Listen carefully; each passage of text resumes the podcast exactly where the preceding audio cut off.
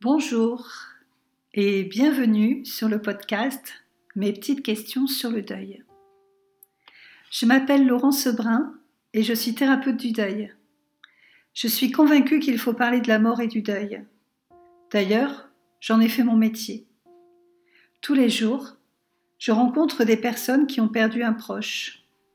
Elles me posent des questions existentielles, pertinentes, et j'ai envie de partager avec vous certaines d'entre elles. Peut-être cela vous aidera-t-il à élaborer vos propres réponses. Et certainement, cela vous permettra d'en discuter avec votre entourage. On y va? La petite question du jour. C'est bientôt Noël. Comment le fêter alors que je suis en deuil? Noël, fête de famille, lumière dans les villes et les maisons, sapin de Noël décoré à tous les coins de rue, chant de Noël, ambiance festive et familiale. Vous êtes en deuil et là, vous sentez le décalage. De multiples possibilités s'offrent à vous, mais un conseil, réinventez Noël. Si c'est le premier Noël après la mort de votre proche, alors son absence marquera beaucoup ce temps festif. Et si vous changez les habitudes? Partir au soleil sous les cocotiers? Louer un gîte et s'y retrouver en famille pour deux jours.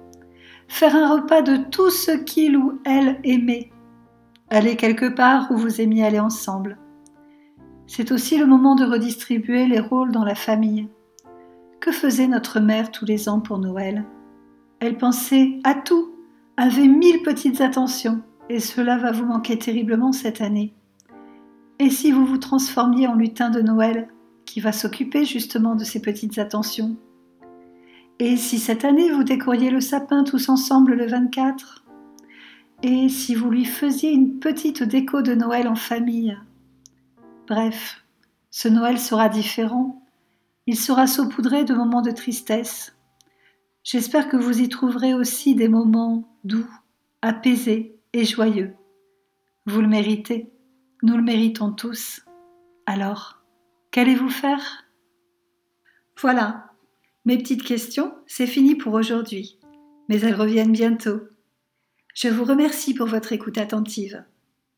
Je vous invite à réagir, à partager ce que vous pensez, vous, de cette question, bref, à commenter. Vous pouvez aussi poser vos petites questions à vous pour les prochains épisodes. Si vous avez aimé ce podcast, illuminez-le de petites étoiles scintillantes et surtout partagez-le sur vos réseaux et auprès de vos amis. Je vous invite à me retrouver sur Instagram, Facebook ou sur mon site en deuil et en trois mots parce qu'on est en deuil et puis et surtout continuez à écouter et à parler de la mort autour de vous. À bientôt.